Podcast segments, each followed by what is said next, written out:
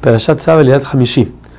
Moshe entonces toma de los, las ofrendas que tienen que traer a Aarón y sus hijos para empezar a ser, para ser iniciados como Kohanim, toma primero el toro. El toro tenía que ser hatat.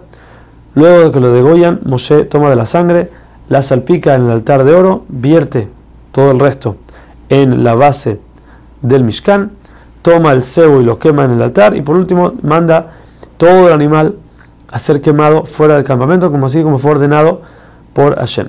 Luego toma el carnero, el carnero venía como hola, quiere decir que se quema por completo. De nuevo, como en todas las ofrendas, Aarón y sus hijos, que eran los dueños, tenían que poner, posar sus manos sobre el, animal antes de degollarlo. Luego se degolla, se parte en partes y se quema todo en el altar.